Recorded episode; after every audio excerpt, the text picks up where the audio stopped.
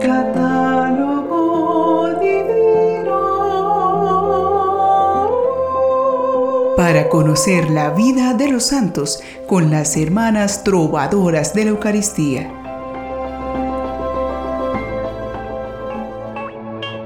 Un saludo fraterno, deseándoles la paz y la alegría que solo Dios nos puede dar en cada una de sus vidas.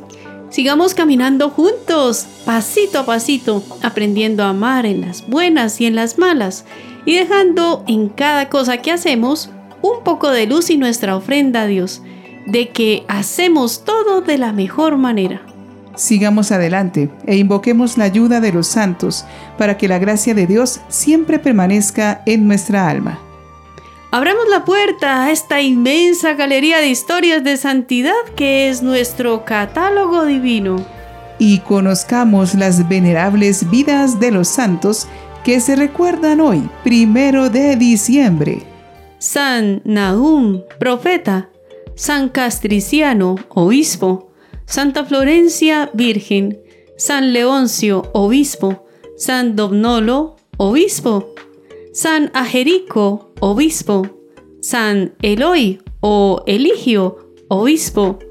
San Alejandro Briand, San Edmundo Campion y San Rodolfo Sherwin, presbíteros y mártires. San Carlos de Foucault, presbítero y mártir. Beato Antonio Bonfadini, presbítero. Beato Juan Becque, presbítero y mártir. Beato Ricardo Langley, mártir. Beato Casimiro Sikulski, presbítero y mártir. Beata Lidwina Meneguzzi, virgen. Y Beata Clementina Nengapeta Anaurite, virgen y mártir. En esta oportunidad escucharemos la historia de una beata religiosa de la comunidad de las Salesas, que fue considerada en tierras de misión, anticipándose a la época como una llama ecuménica, con su impresionante testimonio de humildad y caridad. Ella es la beata Lidwina Meneguzzi. Su nombre de pila era Elisa Ángela y nació en 1901 en Giarre, barrio de Albano Terme, provincia italiana de Padua. En medio de su modesta familia campesina, la niña aprendió la fe en un ambiente de profunda piedad y honestidad, dando mucha importancia a la vida de oración. Era parte de la vida familiar rezar juntos todas las noches, luego de su ardua labor. Aunque es muy pequeñita, no se rinde por caminar casi dos kilómetros de camino a su parroquia para asistir diariamente a la Santa Misa y de manera especial para participar en las clases de catecismo. Con el tiempo empieza a servir en la parroquia como catequista y es feliz hablando de Dios a sus hermanos. Cuando cumplió los 14 años, empezó a trabajar fuera de casa para ayudar a sostener a su familia como empleada doméstica de familias acomodadas y en los hoteles de Habano, cuya ciudad es reconocida por sus turísticas fuentes de aguas termales. El carácter de nuestra beata es dulce, siempre disponible y se hace amar y apreciar en cualquier lugar. A los 25 años decidió consagrar su vida a Dios ingresando en la congregación de las Hermanas de San Francisco de Sales o Salesas en la Casa Generalicia de Padua. Tomó el nombre religioso de María Liduina. Realizó su primera profesión de votos en el año 1928 y la profesión perpetua en 1934. En su comunidad realizaba con amor su trabajo como encargada del cuidado de la ropa, enfermera y sacristana entre las jóvenes del Colegio de la Santa Cruz. Las estudiantes ven en ella la amiga buena, capaz de ayudarlas en sus problemas con sus sabios consejos. Dejaba en todas ellas huellas de imborrable ternura, de valiente serenidad y de probada paciencia. Lidwina guardaba un gran deseo en su corazón desde hacía tiempo, y se hizo realidad.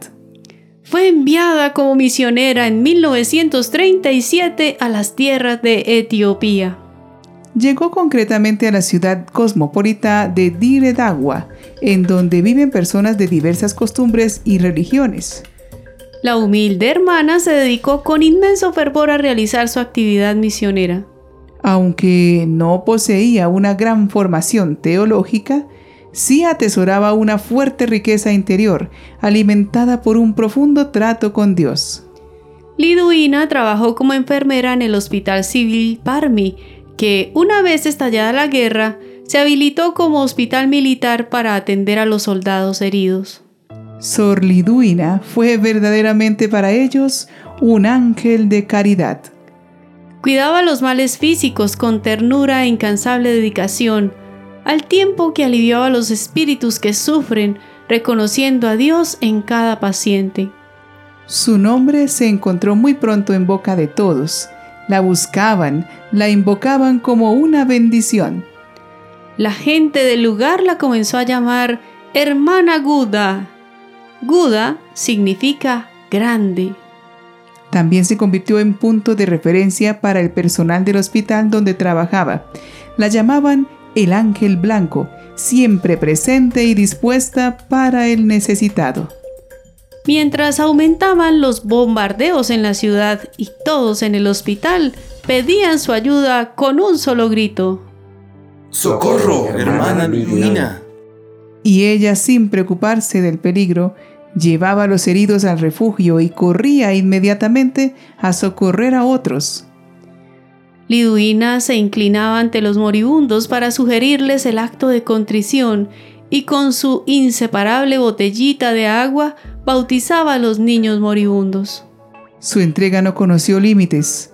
Ayudaba con un verdadero espíritu ecuménico a todos, africanos, italianos, blancos y negros, católicos, coptos, musulmanes y paganos. Le gustaba hablarles especialmente de la bondad de Dios Padre y del cielo preparado para todos sus hijos. El postulador de su causa de beatificación, llamado Andrea Ambrosi, nos cuenta sobre ella.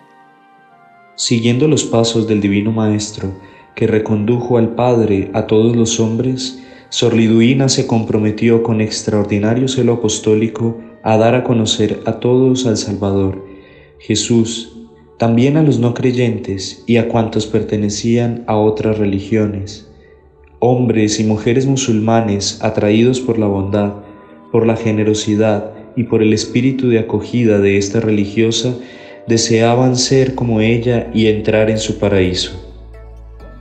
Todo esto hacía que la gente del lugar, casi todos musulmanes, quedaran fascinados y manifestaran una gran simpatía por la religión católica.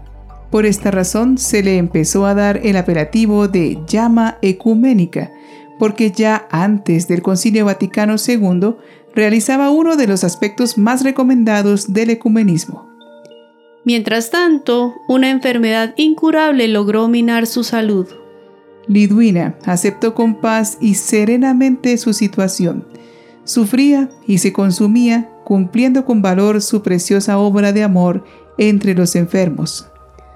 Se sometió por fin a una delicada operación quirúrgica que parece superar sus dolencias, pero las cosas se complicaron y una parálisis intestinal el 2 de diciembre de 1941 terminó con su vida.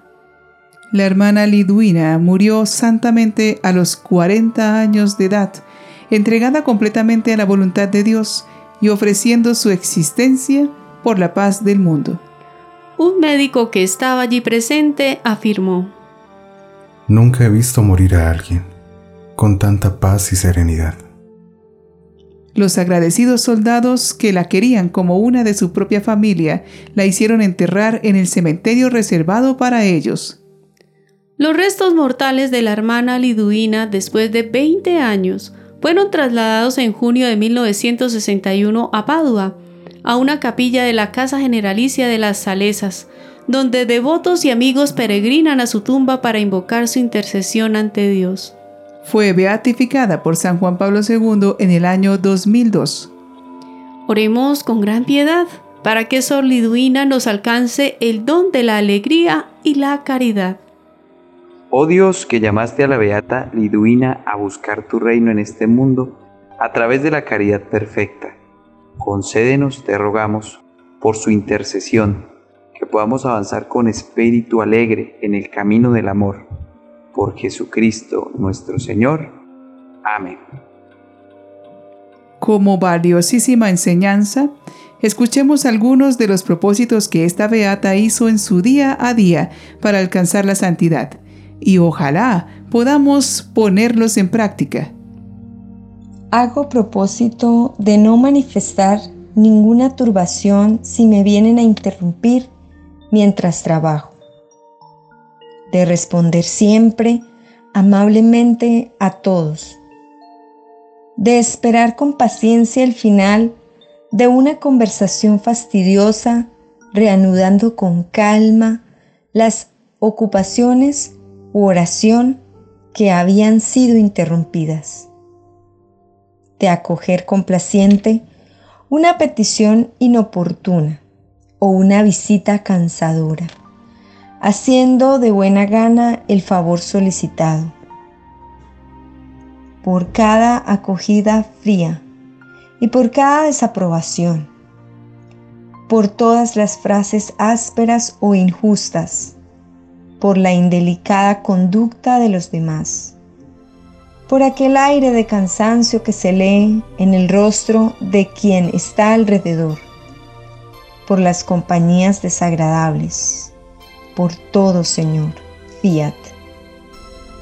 Si un descuido me hace enojar, aceptarlo con amor, pensando cuántas veces yo misma he descuidado al Señor. Si procuro ser útil a los demás y hacer un favor, Dios procurará hacerme feliz. Si algo me hace esperar, tener paciencia, el Señor ha esperado tanto por mí si me escondiera un enojo, Él olvidará los errores. Si logro sonreír por alguna cosa que me disgusta, Dios me sonreirá. Si soporto alguna ofensa, Dios perdonará lo que le hice a Él. En la noche deseo decirte, oh Dios mío, Trátame como yo he tratado hoy a mi prójimo. Beata Liduina Meneguzzi, ruega por nosotros.